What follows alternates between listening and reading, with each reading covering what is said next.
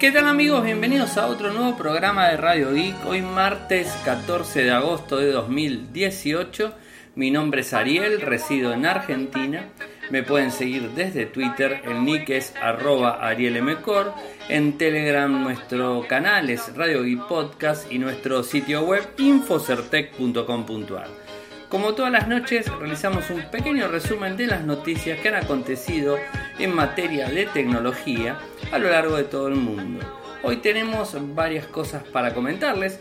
En principio, las listas de los diferentes smartphones que van a irse actualizando Android 9 o Android Pie, ¿eh? que van a tener un pedazo de tarta o de torta. ¿eh? HM de Global mm, informa vía Twitter de los dispositivos que van a tenerlo eh, en no mucho tiempo. El Nokia 3, el Nokia 5, el Nokia 6, el Nokia 8 y el Nokia 7 Plus. Como verán, hay algunos que están faltando. O sea, esto eh, ya lo hemos eh, visto, el 5.1, el 6.1, el 3.1, el 2.1, inclusive el Nokia 8. O sea, no están, están dentro de la lista. Bueno, eh, seguramente porque están basados en Android One eh, y que de alguna forma HDMI Global va a manejar las actualizaciones desde otro, otro lado. En el Twitter de HDMI Global, como les dije, está la lista de los dispositivos. O sea, eso lo pueden este, encontrar y obviamente nosotros les vamos a estar eh, brindándoles el enlace directo para que accedan. De cualquier forma, tengamos en cuenta que eh, la, compañía, digamos, eh, dio y está cumpliendo con las actualizaciones a lo que tiene que ver Android 8, si bien es un poco viejo, ya tiene un año, eh, Oreo ya tiene un año, la verdad que Nokia o HM Global, que es el fabricante, se comportó muy bien y, y, todos los dispositivos los tienen en la última versión. Así que lo que dice siempre, o lo que está diciendo la compañía es que eh, el soporte es asegurado por dos años, o sea, soporte en actualizaciones va a estar asegurado por dos años, así que es interesante este punto eh, principalmente. Xiaomi, problemas eh, para Samsung, o sea, ya sabemos que Huawei le quitó el segundo puesto a Apple, ahora nos encontramos con que Xiaomi le está quitando el primer puesto a Samsung en la India. O sea, no en todo el mundo, en la India. Pero ojo, eh, decir la India estamos diciendo eh, uno de los lugares más densamente poblados del mundo, uno de los mercados más grandes. Y justamente, ¿por qué? Y uno de los eh, puntos quizás que, que, podemos destacar es que hay que tener en cuenta que Xiaomi tiene equipos de gama media, gama media baja, gama media alta, a unos valores eh, muy buenos.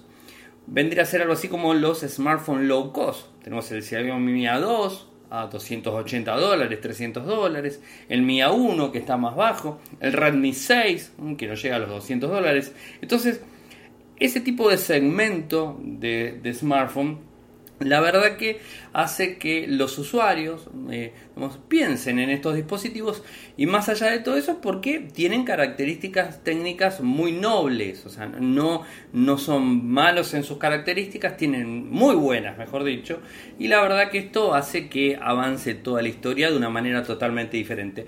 Inclusive eh, tenemos datos, eh, o sea, la gente de IDC, les voy a pasar la imagen para que lo vean con el enlace digamos, hace un paralelismo con lo que fue el año pasado y el nuevo. El año pasado Samsung en la India tenía un 23.6%, mientras que Xiaomi tenía un 17.2%. Vivo de ZT 12.8% y bueno, lo demás este, por abajo. Ahora, ¿qué pasa eh, en este primer cuarto de 2018? Xiaomi tiene 29.7, es decir, superó los 23.6 que tenía el año pasado Samsung a llegar al 29.7. Y Samsung se queda con el 23.9.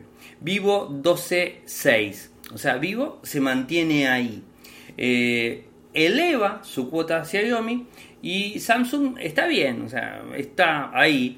Pero realmente se ve que hay un, vuelco muy grande en, relación a los otros, este, eh, a, lo que tiene que ver con sus smartphones en general, ¿no? Eh, digamos, es, interesante ver, ver estos, estos números, ¿no?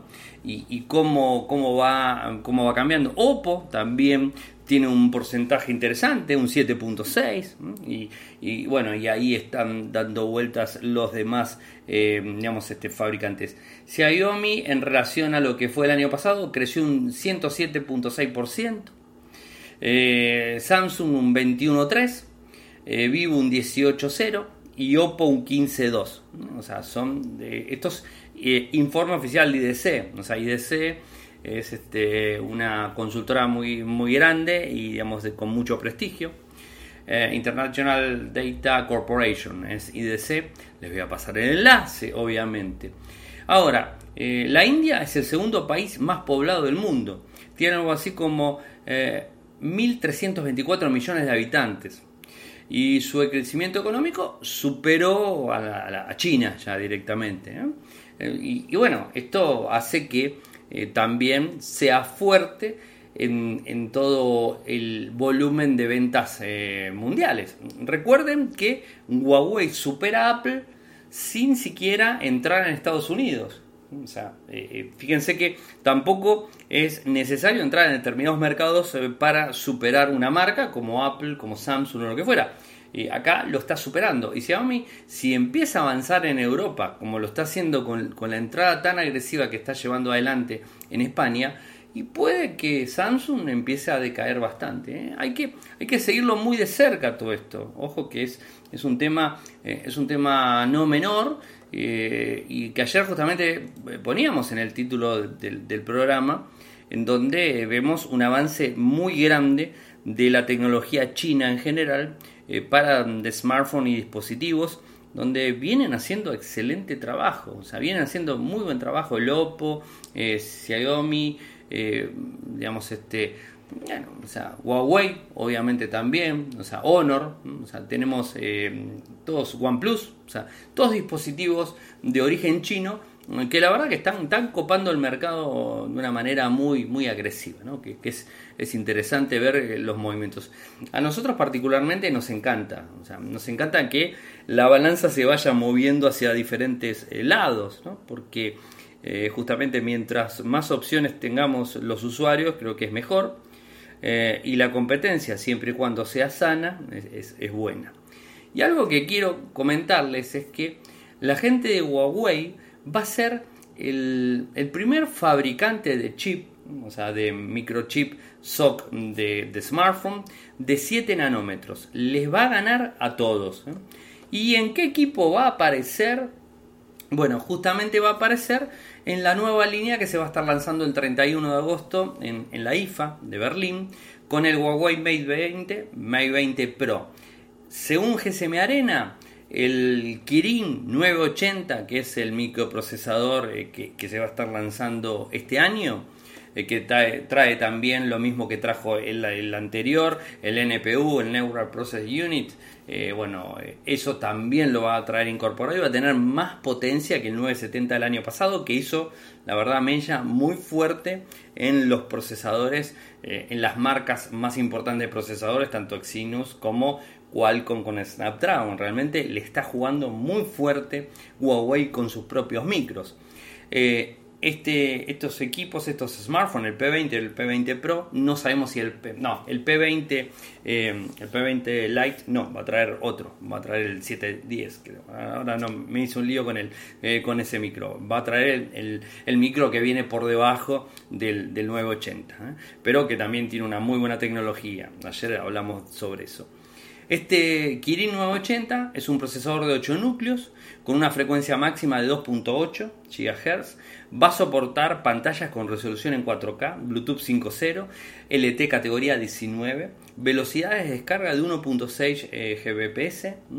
Eh, va a tener, eh, va a poder soportar cámaras con formato triples, o sea, como ya lo hace el 970, bueno, esto también lo va a tener. el NPU, como les dije, todo lo que tenga que ver con inteligencia artificial lo va a manejar sin ningún tipo de inconvenientes.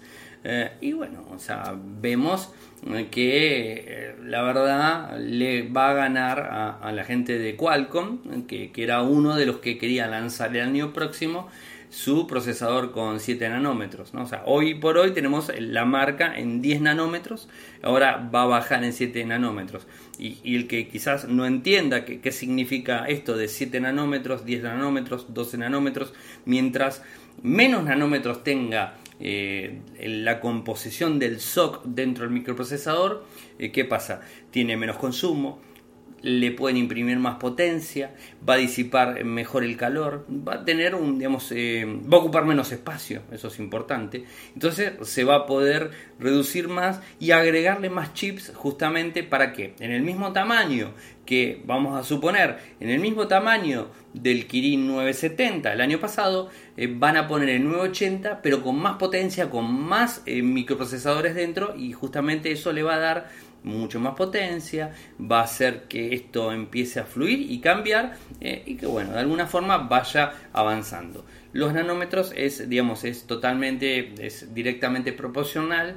Mientras menos nanómetros tenga, va a ser más potente el micro, más efectivo mm, y, más este, reducido en tamaño. Esto la verdad que va a venir muy bien y seguramente la gente de Huawei va a incluir eh, estos microprocesadores en su segunda línea que es Honor. O sea, interesante realmente ver cómo avanza todo este tipo de tecnología.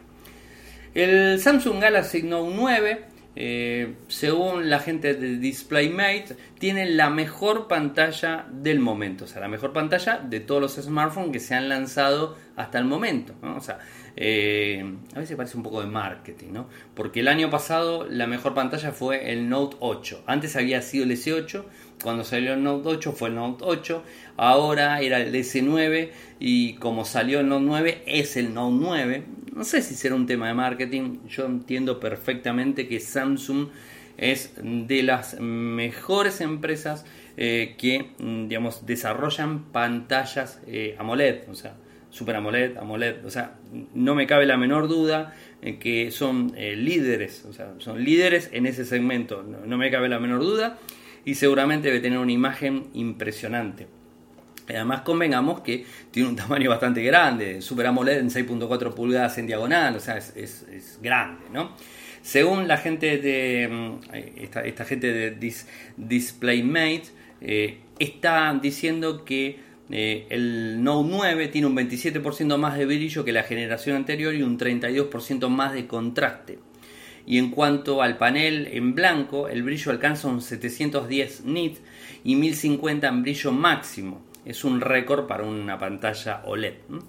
DisplayMate eh, dice lo siguiente, la pantalla del Samsung Galaxy Note 9 es la más innovadora y la que posee mayor rendimiento que jamás hayamos probado, rompiendo y estableciendo muchos nuevos registros en rendimiento de visualización. Es un poco lo que se está diciendo y como les dije, el año pasado fue el S8, después Note 8, ahora este año fue el S9 y ahora viene el Note 9.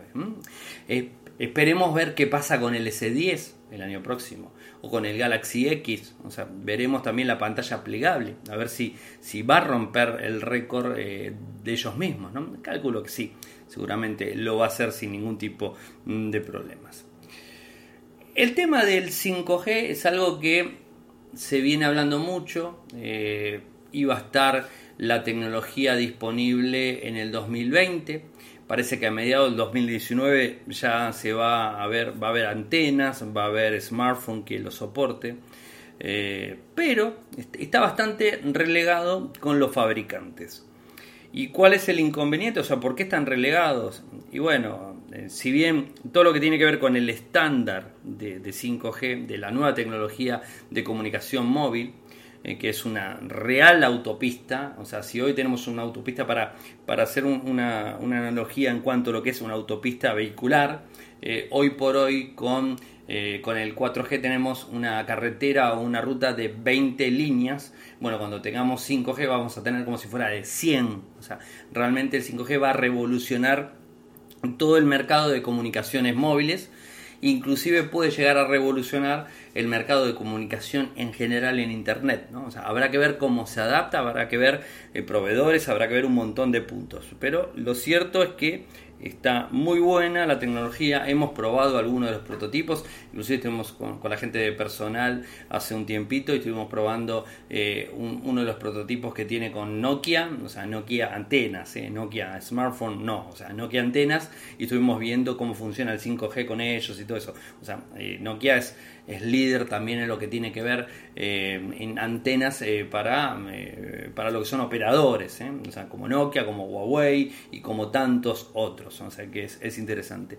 Pero parece ser que hay una empresa que quiere avanzar, además de Motorola, con el 5G, con el, el Moto Z3 y el Moto Mod 5G, que, que, va a estar el año próximo, con la gente de Bryson. Bueno, ahora lo tenemos al G, que en Estados Unidos eh, quiere lanzar su smartphone eh, con 5G directo, o sea que el dispositivo ya lo tenga, y con Sprint, ¿eh?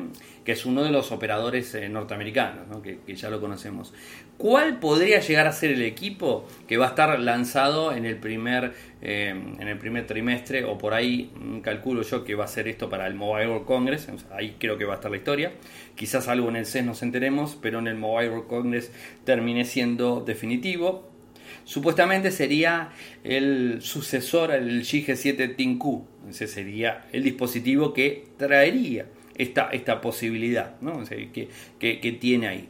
Eh, obviamente Sprint no, Sprint no está en todo Estados Unidos, eh, tiene muchos lugares eh, y esto va a tener que también estar acompañado de las antenas que lo soporten. ¿no? Esto es algo, es lógico. Ahora, tenemos que hacernos, yo quiero aclarar algo como, como para el primer bloque, ¿no? Eh, tenemos que hacernos realmente problemas eh, si tenemos un smartphone que es 4G eh, y el año que viene, cuando ya esté el 5G funcionando en nuestro país, vamos a suponer que en el país donde estemos, en donde estén escuchando, ya esté el 5G funcionando, nos tenemos que hacer problemas porque no tenemos 5G, la verdad que no, la verdad que no, y les explico por qué. Va a tardar la adopción a nivel mundial. Eh, va a ser, es cierto que va a ser más rápido que el 4G, eso es lógico, va a ser más rápido, eh, pero va a tardar en llegar eh, a nuestro país, por lo menos en Argentina, si bien este, ya se están haciendo algunas pruebas, va a tardar un tiempo, pero no solamente en Argentina, sino en otros países va a ir tardando. Pero creo que va a ser más rápido que la adopción en 4G, esto es así. Ahora, ¿qué quiere decir? Que si tenemos un equipo en 4G no vamos a poder disfrutar de la velocidad del 5G pero de alguna manera también vamos a tener un efecto rebote en levantamiento de velocidad porque algunos dispositivos lo van a soportar y de esa forma, si lo van a soportar algunos dispositivos, también va a bajar la cuota de usuarios que están en 4G. Como así también está afectando, en donde en Argentina, por ejemplo, hay usuarios todavía que tienen smartphone en 3G y lo siguen utilizando en 3G y les funciona bien, no, no hay problemas. O sea, va a convivir, va a convivir el 2G, el 3G, el 4G, el 5G, van a convivir. O sea, tampoco eh, hay que ponerse mal que no tienen la última velocidad y no va a ser eh, una condición que nuestro smartphone sí o sí tenga 5G y no funcione. Tengan en cuenta algo que al parecer Apple no tiene pensado eh, nada para este año ni ningún tipo de esbozo de lo que fuera en relación a los iPhone del año próximo con 5G. O sea, no tiene nada pensado. Y tengan en cuenta también que el próximo iPhone va a salir en septiembre del 2019. O sea que si todo va bien, recién en septiembre del 2019 Apple va a sacar sus primeros iPhone con 5G. O sea que tengan en cuenta que no es tan, eh, no es tan eh, complicado. Y además, si hoy se compran un smartphone nuevo, de gama, de gama alta, eh, tope de gama, carísimo, se lo compran, les va a durar dos años. Y cuando tengan que cambiar el equipo, lo van a cambiar. Y ahí se compran un teléfono con 5G y, y verán cuánto tiempo lo tienen. O sea, tampoco es eh, tener lo último de todo, ¿no? O sea, tener la última velocidad. Y obviamente, ¿quién no quiere tener la última velocidad? Pero tampoco es un requisito firme que lo tenemos que tener sí o sí, ¿no? O sea que eso es un poco, quiero eh, que también entiendan y llevar un poco de tranquilidad a esta situación, no, es eh, un, tema tan tan importante, pero bueno, es, importante al fin eh, y, bueno, hacer la prueba y todo ese tipo de cosas que, que siempre viene muy muy bien. nos vamos a ir a la columna de Seba. en, el, en, el otro, en el otro bloque les voy a hablar de un tema importante eh, que, se está dando a conocer y que lo, hemos leído hoy, donde el FBI está eh, hablando de alerta a nivel mundial con los cajeros automáticos. Eh, quiero hablarle de eso, quiero hablarle también de un tema de Kasperky que anda dando vueltas por ahí.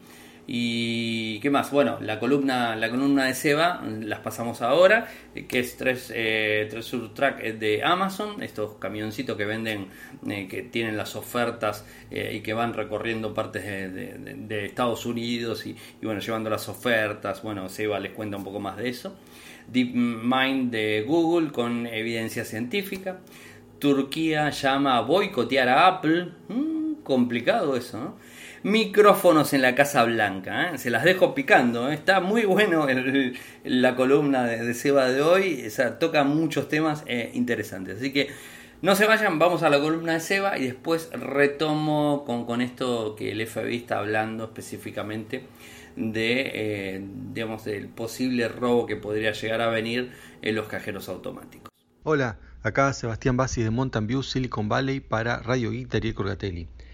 Hoy es eh, martes 14 de agosto de 2018 y bueno, un tema que quería tocar es algo que pasó ya hace unas semanas, justo yo estaba en Argentina y por eso no quise, o sea, en realidad se anunció y yo no, quise tocarlo porque voy a esperar estar acá de vuelta para a ver si puedo enterarme algo más y si así, así fue, eh, porque era un sistema que requería tener notificaciones vía SMS y bueno, desde Argentina no las, como por el plan que tengo no las podía recibir. Así que, em, bueno, hoy lo hice y pude ver de qué se trata. Es, em, se llama Treasure Track, eh, que es un, sería como el camión del tesoro. Y también vi que tiene otros nombres, pero bueno, así la última propaganda, eh, de Amazon. Em, se trata de un servicio por el cual ponen los productos más vendidos y alguna oferta que no está normalmente disponible en un camión y la hacen circular por distintos puntos y antes avisan por SMS que está cerca de uno o, ¿no? o, en el área. Em, bueno, recibí el aviso, en realidad tampoco están tan cerca, bueno, no, mm, este, hay que ver cómo, cómo saca que es cerca, porque bueno, cuando manda el SMS no sabe dónde está uno. Eh, por ejemplo, yo estoy en Silicon Valley, que es bien al sur de San Francisco, y me llegó la notificación que el camión andaba por San Francisco. Em, está bien, está relativamente cerca, pero no, no, no, es suficientemente cerca. Pero igual es interesante. Bueno, traía una oferta, en este caso particular era una notebook, em, una Chromebook en realidad, mm, creo que era Celeron, 4 GB de RAM, no me acuerdo la marca. Em, estaba como aproximadamente 150 dólares. una, una, buena oferta. Y creo que también como 15 pulgadas la, pantalla. Em, pero no es solamente que vende esa Chromebook, sino que digamos, esa es como la oferta gancho para atraer a uno, pero están supuestamente todos los productos más vendidos de Amazon em, en esa camioneta. Entonces uno va, puede ir y, y comprarlos directamente. Em, hoy, por ejemplo, está programado para tres puntos. Eh, tres puntos dentro de San Francisco, uno en el sur y dos en unas zonas relativamente turísticas. Eh, yo creo que bueno, la, ventaja en sí, salvo la super oferta, esa no tiene gran cosa porque ya hay servicios de, que, envían, da Prime Now, que lo envían en dos o tres horas. Eh, el Prime normal sin nada es de 48 horas, después hay un Prime de 24 horas. Entonces no es como decir, uy, bueno, ahora está más cerca todavía. Eh, bueno, salvo que justo uno necesita una cosa y esté eso ahí, si no me parece que esto es más bien algo promocional, o sea, si bueno, eh, ponen la camioneta con el logo de Amazon, una cosa que uno no ve normalmente, y la gente se va a acercar, aparte van a, va a haber algunos artistas y van a repartir cosas, helados, entonces es más para hacer show que otra cosa, pero bueno, es, es interesante. Em, pero bueno, como método delivery no, no lo veo como súper efectivo por todos los que nombré y además incluso también está que me llegó la notificación em, el de que envían en, adentro el baúl. Pero bueno, eso solamente para muy pocos modelos de autos. Creo que a mí me decían únicamente, creo que era marca Volvo y tales modelos. Entonces si uno tenía esa marca y unos modelos específicos, podía coordinar la entrega para que em, eh, se, digamos, los carteros pongan adentro del baúl cuando uno está estacionado, no sé, en el trabajo, por ejemplo, o, en la casa, y no, hay, no hay nadie, pero está el auto, entonces van y lo dejan ahí. Así que bueno, eso, es, eso eh, en cuanto a Amazon. Bueno, otra cosa que pasó acá es... Eh, hay un escándalo con otro más, ¿no? Con el tema Trump y una, una ex, eh, no sé, secretario, qué posición tenía, que bueno, era conocida porque había participado en Aprendiz, el reality show donde también Trump había participado, y ahora bueno, el tema que mm, le ha echado, y bueno, las cosas que se dijeron, ahora ya escribe un libro, son todas cosas así que parecen más de mm, chumerío que de noticias tecnológicas de Silicon Valley. Eh, ¿Por qué lo, lo traigo acá? Es porque un tema, mm, no para, quiero que, que piensen en esto, es que ella grabó cuando el secretario de Estado, eh, o no sé, alguien así con un cargo muy importante, la despedía, eh, ¿no? La, echaron del lugar, em, no sé exactamente bien cuál es el problema, tampoco me importa, pero bueno, la echaron y ella grabó a él y eh, salió en los noticieros. Tampoco el contenido no es gran cosa, o sea, bueno, algunos analizan, hablan de contenido, pero por, por, por algunos discuten a ver quién está manejando el gobierno, ¿no? Por cómo por el texto, ¿no? por el contenido de la conversación, pero a mí y bueno y otros lo que les ha preocupado o han sorprendido al menos, no sé si preocupado, pero bueno, es un tema a tener en cuenta es cómo alguien, ¿no? que es una persona común y corriente, no, o sea, nadie, no, no alguien de seguridad o con entrenamiento especial, em, de alguna manera puso un micrófono, ya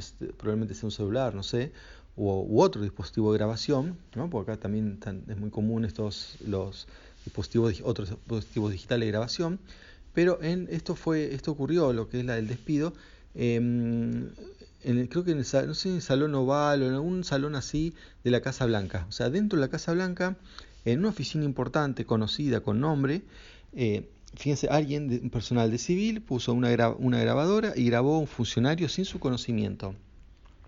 Entonces esto no le deja pensar, bueno, y no, no es que tiene medidas contra espionaje, como es que cualquiera, sí, está bien, no es cualquiera porque, bueno, tiene un clearance, es alguien que pasó por ciertas pruebas para poder entrar en el gobierno, no, no cualquiera que se anota va y por más que tenga la capacidad, después eh, se le hacen lo que llaman background checks para, pero bueno, el tema que haya pues, podido poner un micrófono eh, habla mucho sobre eh, bueno, cuáles son o no son las, las medidas de seguridad, ¿no? Que muchas veces son menores de las que uno se imagina. Eh, bueno, me acuerdo cuando Ariel tocó un tema de, de los routers que venían sin, que, no sé, no me acuerdo en qué lugar, que supuestamente tenía que estar protegido, no sé en el Pentágono, en un lugar así, y usaban routers eh, o access point con el password por default eh, lo cual es, digamos, algo admisible para el usuario común, eh, casero, pero no ya en lugar donde hay gente que está mm, encargada de la seguridad, ¿no? cualquier empresa que tiene un responsable de seguridad que supuestamente sabe el tema, y ni hablar un lugar de gobierno y un lugar con donde se maneja información delicada. Así que bueno, esa es eh, la situación. Bueno, y ahora quiero hablarles de un tema más ese, científico relacionado con tecnología y con Google. Es que por fin se ha publicado, eh, porque muchas de estas cosas de mm, inteligencia artificial que hablan los, medios y los, las mismas empresas, eh, dicen, bueno, somos maravillosos, hacemos tal cosa, pero eh, científicamente es poco... Mm, no tiene mucha validez porque son más que nada propagandas, ¿no? cosas que ellos dicen sin que nadie pueda contrastarlo eh, salvo que alguien quiera replicar los estudios y eso, pero mm, sigue siendo material propagandístico hasta ahora, porque ahora sí ha salido en Nature Medicine, que es una revista con lo que se dice revisión por pares, lo que no se vea que es 100% válido todo lo que está ahí, pero al menos que ha sido visto y los datos y todo ha sido eh, digamos revisado por gente que sabe del tema, entonces da alguna garantía. Y bueno, ¿qué es lo que salió? Que mm, algo que ya lo habían dicho en el, creo que en el I.O. o Next o uno de estos eventos de Google, eh, lo habían anunciado, pero no está el paper. Por eso, esto, por esto eh, la información se va a repetir. Ahora yo creo que es más válida porque hay más detalles y bueno, porque hay más seguridad. Eh, me refiero a que hubieran usado este, una cosa llamada DeepMind eh, para poder evaluar daños, enfermedades oculares mirando mm, fotografías de retina.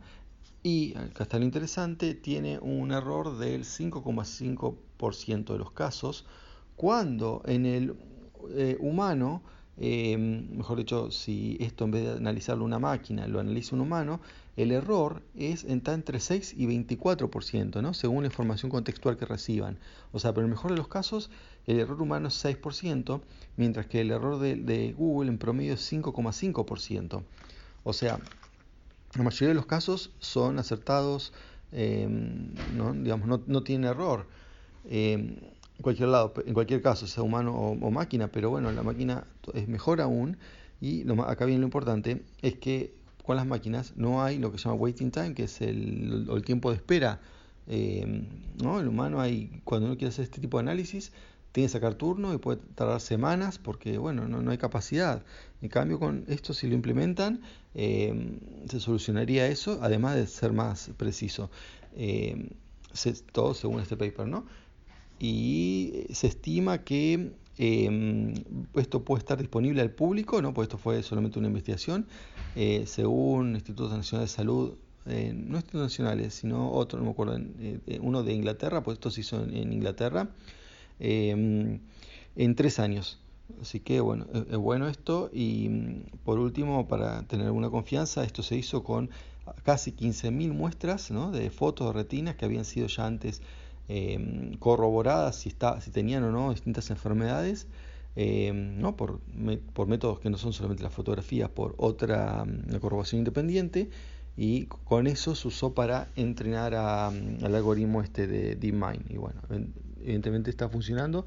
Bueno, esperemos ver cuándo, cuando esté listo que la gente se, lo pueda usar para, mm, para, atenderse. Eh, y bueno, último, una cosa rápida, quería contarle el tema de, sí, el tema de la crisis de Turquía, eso ahora, y, tiene, lo traigo acá, pues, un tema político-económico, tiene que ver con la tecnología, ahora que el presidente de Turquía dijo que hay que boicotear los productos electrónicos norteamericanos, y entre ellos mencionó Apple. Así que bueno, veremos cómo esto si le pega a Apple de alguna manera. Eh, aparte de lo que dije ayer, Turquía, los, los, problemas, eh, bueno, no, no, aclaré que Trump había puesto... Eh, varios eh, tarifas, eh, tarifas al acero y otros productos importados de, Turquía a Estados Unidos, eso también precipitó la crisis. Y, bueno, y todo esto eh, no es un tema económico, sino mm, política, porque bueno, Turquía tiene no secuestrado, sino preso, detenido, un profesor o un, no, perdón, un pastor eh, religioso eh, cristiano norteamericano que lo acusan de, espionaje. Y bueno, Trump dice que si liberan a ese pastor es que le, van a sacar las sanciones. Pero bueno, no, no piensa hacerlo, sino que al contrario, el, presidente de Turquía quiere eh, poner, boicotear los productos americanos, incluyendo Apple, como les dije. Bueno, eso sí es todo. Chao.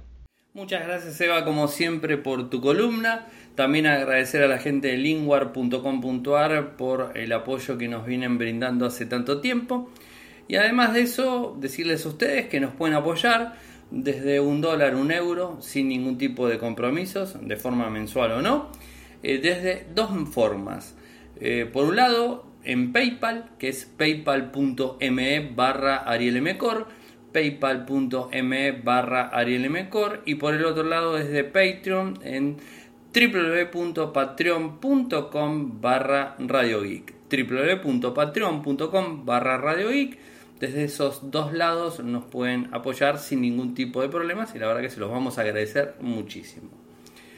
El FBI como les dije está alertando que se está planeando un robo a nivel, a nivel mundial en cajeros automáticos, un robo masivo.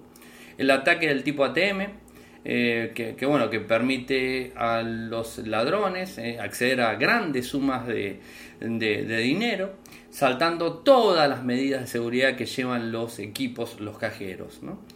Eh, según lo que dice el FBI, es uno de los mayores de la historia. No sé de dónde lo han sacado, cómo lo han sacado, pero bueno, eso es lo que hoy se está dando a conocer.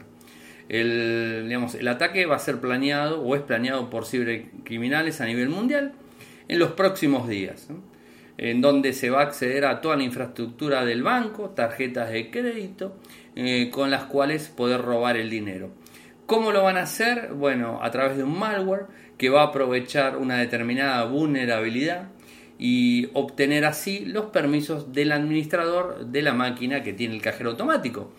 Eh, no es ni más ni menos una máquina, es una ATM, pero es una máquina con sistema operativo donde no hasta hace mucho tiempo tenían Windows XP y están migrando a Windows 7 y ya Windows 7 se queda obsoleto. Eh, y bueno, esto sabemos que, que puede tener bugs eh, a pesar de trabajar en una red completamente cerrada, puede tener problemas y de esa forma acceder a esos bugs y así entrar y quitar todo el dinero que tiene disponible. ¿no? desactivar una de las opciones que, trae por default el sistema operativo que manejan los ATM, que es la protección antifraude, y de esa manera elevar el límite máximo de retiro de dinero. Ustedes saben que eh, bueno, en Argentina, por ejemplo, el límite el límite convencional que tenemos nosotros eh, en el país, si es que algún banco soporta más, pero el límite convencional son 5 mil pesos, o sea, eh, no llega a los 200 dólares, para que tengan una idea. ¿no? en algunos bancos se puede, han ampliado los límites hasta 10 mil, 15 mil, bueno, en algunos bancos se puede, pero es como el tope son 5 mil, o sea, bueno, esto es, así, se ha definido ese, monto. Pero si, por ejemplo, se tiene un acceso a los cajeros con una vulnerabilidad determinada, pueden agarrar y directamente hacer salir todo el dinero de golpe. O sea, por más que eh, el equipo solamente va a lanzar 5.000 desde, desde, desde el orificio de salida de, los billetes, ¿no? Eso es así. Eh, ¿Cómo lo van a hacer? Bueno, utilizando los datos de las tarjetas eh, para poder llevar a cabo esto, estas operaciones ilimitadas, desactivando todo tipo de límites. Esto es así. las tarjetas que utilizan, utilizan, son de débito y crédito, encontradas en la dark web clásica, así como otras falsas. bueno, mandan los datos a las tarjetas robadas para poder imprimirlas con una banda magnética reutilizada, ¿no? Eh, y bueno, proveniente de regalos o similares, ¿no? Cualquier tipo de tarjeta que venga como regalo la graban con estos formatos, eh, con esta banda magnética y así pueden acceder directamente. Normalmente los mismos están planeados para los fines de semana, cuando los bancos están cerrados, porque imagínense que sería bastante sospechoso si vas a pleno horario del día, digamos, laboral, por un lado el día laboral de cualquier persona, y además en plena actividad del banco van al cajero automático y entran a salir billetes, o sea, a lo loco, eh, alguien va a darse cuenta que, está fallando, hay algo que no funciona, ¿no? hay algo extraño. Eh, y bueno, de esta manera poder, poder hacerlo. ¿no? Eh, lo van a hacer los fines de semana eh, ¿Qué es lo que tienen que hacer los bancos? Bueno, de alguna manera eh, parchear estas vulnerabilidades. Lo que pasa que al parecer no van a llegar, según lo que se está diciendo, eh, no van a llegar. y los próximos fines de semana podrían llegar a, tener este tipo de ataques. un ataque así en el Banco Nacional de Blacksburg, donde se robaron 2.4 millones de dólares en dos sacadas masivas de dinero. El 26 de mayo del 2016 y después en enero del 2017. Eh, utilizaron eh, unas credenciales con phishing de un trabajador del mismo banco y bueno, así accedieron directamente. ¿Qué es lo que dice el FBI? Bueno, recomienda que revisemos la seguridad en todos los bancos, eh, bueno, tratar de implementar contraseñas seguras, activar las verificaciones en dos pasos para los verificadores o sistemas críticos de banco, esto ya es más que nada eh, para el lado técnico, ¿no? Eh, bueno, identificaciones duales de las personas, diferente, bueno, acá en Argentina mucho eso no existe, eh, pero bueno, el tema es bastante complicado, o sea, no es muy simple decir. Bueno, justamente también la gente de Kaspersky nos manda una nota que ahora la voy a publicar una, una campaña de complejo malware bancario que ataca a América Latina. ¿eh? una compleja eh, operación cibernética llamada Dark Tequila ha estado atacando a los usuarios en México durante por lo menos los últimos cinco años y les ha robado credenciales bancarias y datos personales empleando código malicioso que puede moverse lateralmente a través de computadoras de la víctima sin conexión a internet. Según los investigadores de Kaspersky Lab, ese código malicioso se propaga a través de dispositivos USB infectados y de spear phishing e incluye funcionalidades especiales para evadir la detección. Se cree que la gente de amenaza detrás del DAC Tequila es de origen hispanohablante y latinoamericano. Ahora les voy a publicar esta información eh, para que la tengan en cuenta. Nosotros lo único desde Radio Geek lo que le podemos decir es que no inserten un pendrive de una persona que no conozcan eh, y traten de no insertar directamente pendrive eh, que no son de ustedes eh, o si es de ustedes no lo utilicen en una computadora que no es suya porque realmente las medidas de seguridad no abundan en muchas computadoras y podemos este, pescar cualquier tipo de, de problemas de este estilo y tipo.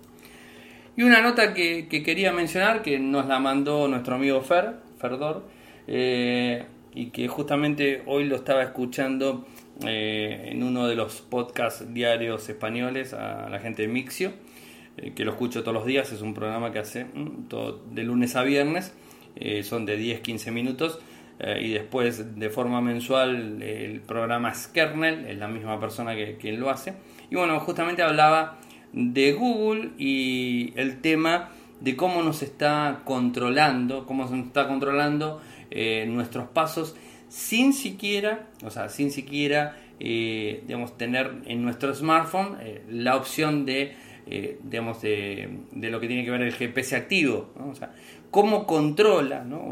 a veces uno piensa, le desactivo el GPS y no, no tiene forma de, de Google de saber dónde estamos, y es mentira porque en definitiva lo que hace es triangular con las antenas, ¿no? Triangula con las antenas y no solamente triangula con las antenas, sino que cada vez que hacemos una búsqueda, esto se descubrió, ojo, no, es invento mío y, tampoco les voy a pasar el enlace eh, que nos mandó Fer, pero digamos, le estoy hablando por lo que ya he visto. Esto lo, escuché hoy a la mañana temprano cuando estaba viajando para el trabajo y más allá de todo eso después me puse a investigar un poco y bueno, después Fer me mandó un enlace, así que bueno, me dio todo el combo completo.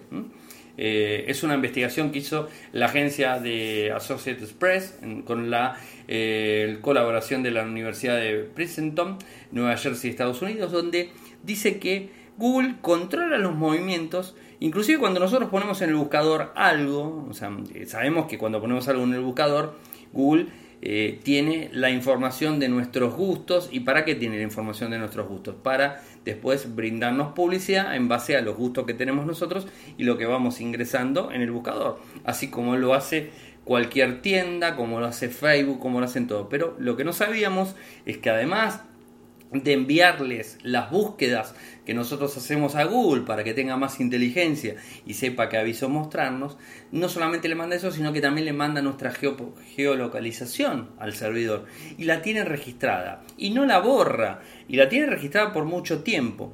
Con lo cual la cosa está un poco más complicada de lo que pensábamos. No es solamente que el GPS, el GPS va a brindar la información, si estamos o no estamos en casa, si esto o el otro, eh, que esto de alguna forma sabíamos que sucedía. Eh, bueno, es complicado. No solamente Google Maps, eh, porque todos pensamos, sí, Google Maps sabe dónde estamos, nos ponemos a Fit también y Google Fit y nos está detectando por dónde vamos, o sea, y bueno desactiven, inclusive si ustedes quieren, el, digamos, el GPS y van a ver que de cualquier forma el, sistema, eh, como está trabajando de forma constante, el smartphone Android está trabajando de forma constante, va a estar enviándole al, a, digamos, a los servidores de Google toda esa información.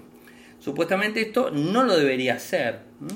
Eh, y quizás inclusive, imagínense algo, si tienen una aplicación del tiempo, que muchos la tenemos, hay algunos que lo tenemos en un widget ya corriendo de forma constante, eh, y algunos otros eh, que, que, bueno, que tienen la aplicación, la abren en el momento. Entonces, cuando abrís la aplicación en el momento, automáticamente tira la información a Google de dónde estamos y, digamos de dónde está levantando en nuestra la temperatura, el tiempo y todo eso, ¿no? O sea, es demasiado grande esto. Ya, y no estamos hablando de cookies, no estamos, no, estamos hablando de una manera de estar de forma constante chequeando lo que hacemos, lo que no hacemos. El problema, supuestamente, este, este, tema de privacidad, que ahí apunta, estaría en más de 2.000 millones de dispositivos equipados con Android. y otros tantos cientos millones de usuarios con iPhone de Apple, que utilizan los servicios de búsqueda y cartografía de Google. Si tenés el sistema de GPS, obviamente, ¿no? Eso lo tiene. La eh, cartografía es, bueno, justamente el GPS.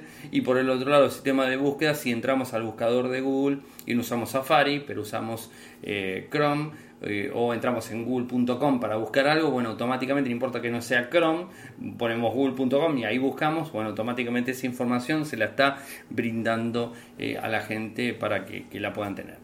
Ante todo esto, o sea, ante todo esto, eh, tenemos em, palabras oficiales. De un lado, de la de, de Presenton, bueno, dice almacenar los datos de ubicación violando las preferencias del usuario no está bien. Esto lo dice Jonathan Mayer, científico informático de Princeton y antiguo jefe de tecnología en la Comisión Federal de Comunicaciones de Estados Unidos.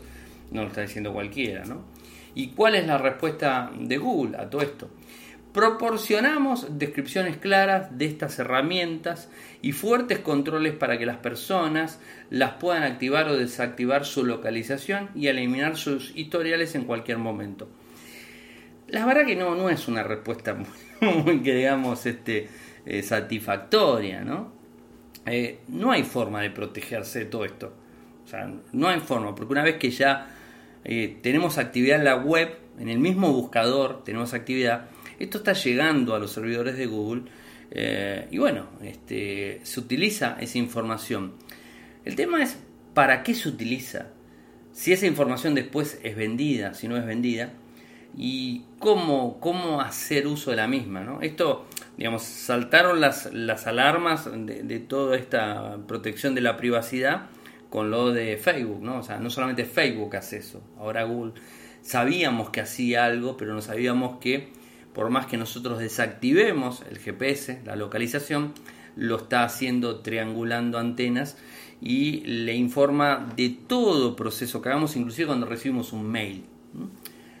Entonces, la verdad que es, un tema complicado. Yo entiendo que es un servicio gratuito que estamos usando, que nos brinda un montón de, funcionalidades, está buenísimo, está todo bien.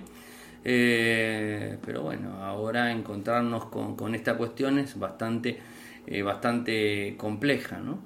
¿Y qué vamos a usar? ¿Qué es lo que podemos hacer? que la verdad que no hay muchas soluciones al respecto. Eh, este es, un problema que, bueno, que, lo vamos a seguir teniendo.